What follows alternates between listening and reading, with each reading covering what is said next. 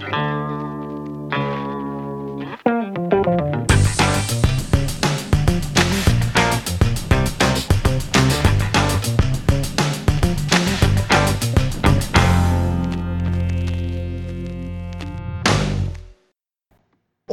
qué bueno que me acompañas en este segundo episodio de mi serie Postcat Educativos. Estoy aquí para comentarles sobre el tema de hoy. Es un tema muy interesante e importante para la evaluación de los maestros y que es la taxonomía de Bloom. ¿Qué es y cómo se utiliza para las evaluaciones de los maestros de admisión, promoción vertical y horizontal, así como para los incrementos de horas adicionales en la educación? ya sea básica o media superior. Esta es la base de la metodología que se utiliza para la elaboración de los reactivos con la ya extinta Ceneval, pero que hasta el momento sigue vigente, pues todas las bases de los reactivos que se tenían sería muy costoso y riesgoso que en tan poco tiempo la 4T cambiara todo y empezara de nuevo a crear su base de datos. Sería muy ilógico y costosísimo para empezar, porque Ceneval ya tenía muchísimo tiempo, muchas bases de datos de reactivos y quitarlas de la noche a la mañana, pues no sería muy congruente con la economía que quieren este, tener con todo. Si así, imagínense, no tenemos una certeza de cómo serían los nuevos procesos ahora sin, ese, sin esa base de datos, imagínense. Si llegaste hasta aquí es porque te interesa saber más sobre este tema. Estás en el podcast cara a cara. Comenzamos.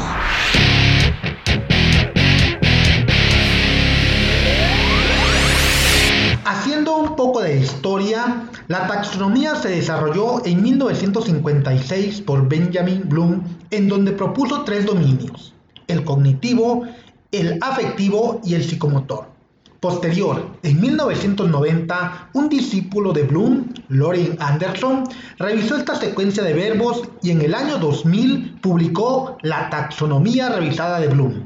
Pero no vamos a meternos en tanta historia, vamos a ver cómo esta está en todo lo educativo y en cómo nos evalúan. Por ejemplo, el aprendizaje colaborativo es la clave para trabajar los cuatro pilares. Aprender a conocer, aprender a hacer, aprender a vivir juntos y aprender a ser. En esto, Bloom nos habla de dos niveles de conocimiento, los de orden inferior y los de orden superior. Los de orden inferior son conocer, comprender y aplicar. Los de orden superior son analizar, sintetizar y evaluar. Fíjense cómo se ven reflejadas en los pilares estos niveles. En las adecuaciones de Anderson se cambia el orden. En el lugar de síntesis se pone evaluación y en el lugar que deja evaluación se pone creación. Desaparece síntesis y se pone creación por considerar que síntesis no favorece en gran medida el proceso de aprendizaje,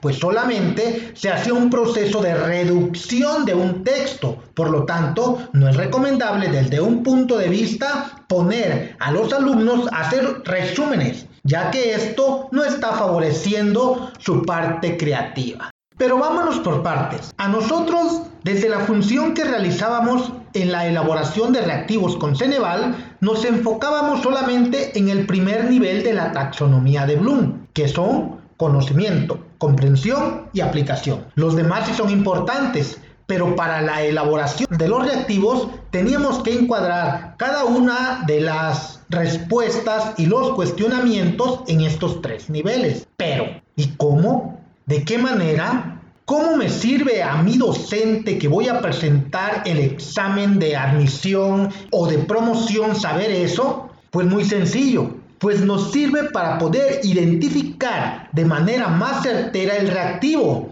Acuérdense que los reactivos nos los plantean como situaciones y casos, donde tenemos que identificar de qué nos están hablando y poder responder certeramente. Por eso en los cursos que ofrezco les explico de manera más detallada cada aspecto y les doy una base de reactivos y simuladores para que puedan practicar de manera más vivencial y ya el conocimiento más claro lo puedan utilizar para responderlos de una manera más certera. Ustedes se han de acordar que muchas veces nos dicen los maestros que han tenido la experiencia de haber presentado el examen, ya sea de admisión o de promoción, es que todas las respuestas son correctas, es que de una u otra manera todas son parcialmente correctas y hasta cierto punto están en lo cierto. Todas de una u otra manera responden el reactivo, pero aquí es donde entra en juego lo que es la taxonomía de Bloom. Y es que hay que identificar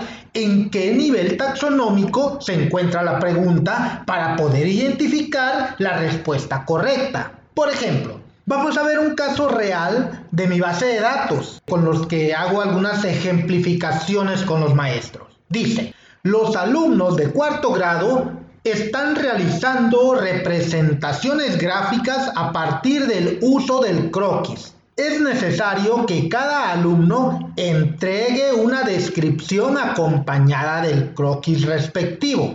Seleccione de las siguientes estrategias la que permite obtener el producto deseado. Y las posibles respuestas son, los alumnos analizan varios textos informativos sobre los croquis y elaboran un resumen escrito. 2. El docente motiva al grupo para que entregue a tiempo y completo el producto final. 3. En equipo indagan las características de los croquis, comentan sus investigaciones para llegar a sus conclusiones. Y por último, cuatro, porque son cuatro siempre las posibles respuestas que nos dan los exámenes, es los alumnos a los que se les dificulta la entrega del producto final, los apoya el docente. De esta manera, con base en la taxonomía de Bloom, lo primero que vamos a hacer es identificar qué nos está pidiendo el reactivo y el nivel taxonómico en el que se encuentra para buscar la respuesta correcta. En este caso, este reactivo es de un nivel de comprensión ya que al docente no se le está pidiendo que conozca algo, porque ese es el nivel de conocimiento, ni se le está pidiendo que ejecute o realice algo, porque ese es el nivel de aplicación. Solo les, le piden que seleccione la estrategia correcta, que ese es un nivel de comprensión. Y de esa manera vamos a utilizar la taxonomía de Bloom en los reactivos. En nuestras capacitaciones explicamos con casos y situaciones de reactivos reales cada uno de ellos. Ahora nos vamos a regresar al reactivo y lo vamos a analizar de una manera más pertinente. Pregunta número 1. Los alumnos analizan varios textos informativos sobre los croquis y elaboran un resumen escrito. Como se mencionó anteriormente, el resumen y la síntesis dentro de esta taxonomía de Bloom ya no por no poner al alumno en una situación de análisis de lo que está haciendo, sino simplemente una reducción de un texto. Quiere decir que esta pregunta, con base a lo que estamos viendo, no va. Pregunta número 2. El docente motiva al grupo para que entregue en tiempo y forma el producto completo final. En este caso, el simple hecho de motivar al alumno no implica que con eso va a lograr el producto deseado. Podemos motivarlo mucho, pero no, no estamos este, siendo certeros para que él cumpla con un trabajo. Motivarlo, ah, sí, vamos a echarle ganas, tú puedes, no vas a fallar. Sí, pero eso motivar para entregar un producto no va. En la pregunta 3, en equipos indagan las características de los croquis comentan sus investigaciones para llegar a sus conclusiones. En este estamos viendo un trabajo colaborativo, que es lo que ya habíamos mencionado anteriormente, desde los pilares de la educación hasta, hasta nuestros días estamos viendo el trabajo colaborativo como forma de trabajar y que todos aporten y conozcan algo. Entonces, el trabajo colaborativo es una respuesta correcta. En la pregunta número 4 dice, los alumnos a los que se les dificulta la entrega del producto final los apoya el docente. Aquí no estamos siendo equitativos al momento de dar las indicaciones, ya que en el apartado 2 de inclusión nos habla que tenemos que trabajar a todos por igual. Y aquí ya estamos viendo de que el docente se inclina por los que están sin terminar el producto. ¿Y qué es lo que está pasando con los que sí terminaron? Van a decir, no, pues entonces en ese caso me quedo hasta el último para que el maestro me diga y me ayude a terminar el producto. Y ya este, los, los estamos desmotivando. Maestros y maestras, con esto llegamos a la parte final de este capítulo. Posteriormente daremos continuidad a la taxonomía de Bloom o si gustas puedes mandarme un mensaje de voz o un WhatsApp para una respuesta más rápida. Y si gustas te daremos un acompañamiento más cercano. Próximamente vamos a abrir nuestros grupos de capacitación en línea. Está pendiente y seguimos en contacto.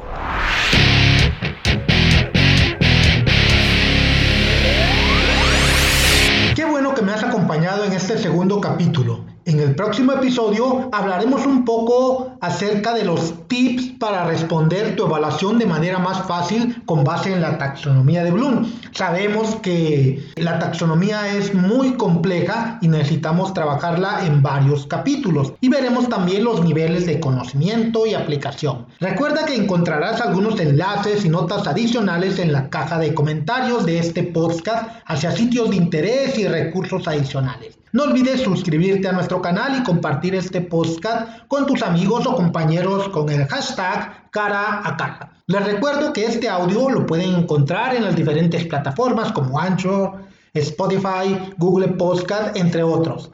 Así que no digas que no lo puedes escuchar. Lo puedes descargar y reproducir las veces que gustes. Los dejo como siempre con las mejores vibras y que tengan un excelente día. Éxito y no te pierdas nuestro siguiente episodio. Muchísimas gracias.